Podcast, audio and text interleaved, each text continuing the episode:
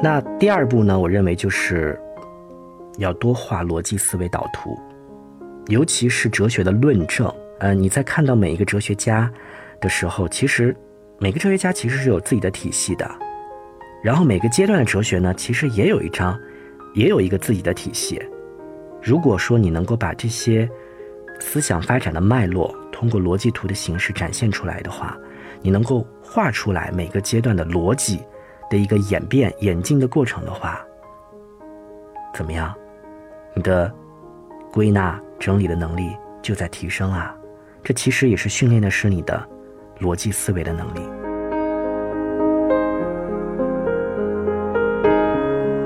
呃，那接下来呢，给大家展示一张，就是我们在《哲学一百问》这个节目里面，呃，给大家画的一张逻辑图，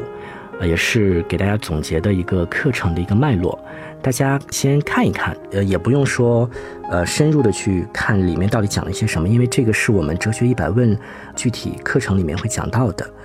呃，我想说什么呢？就是，嗯，当你就是很清晰的时候，把各个哲学家的思想脉络，把各个阶段的思想脉络，通过这种思维导图的形式展现出来之后，你的思路其实就会越来越清晰，你你就会清晰的知道每个阶段在讲些什么，而且每个阶段跟每个阶段之间的逻辑关系是什么。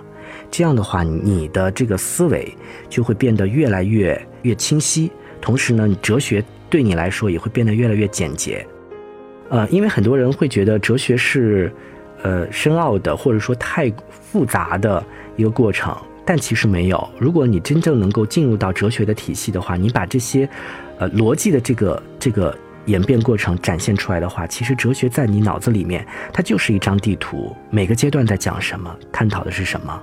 然后你把各个哲学家的思想的精华吸收了，那其实你。哲学对你来说，对每个大众而言，它的作用就起到了。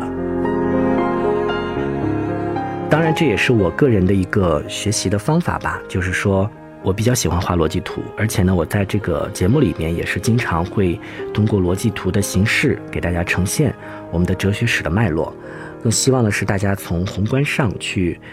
对哲学有一个把握，脉络的梳理，从而才能够让哲学真正成为。自己思想锻炼的一个方式。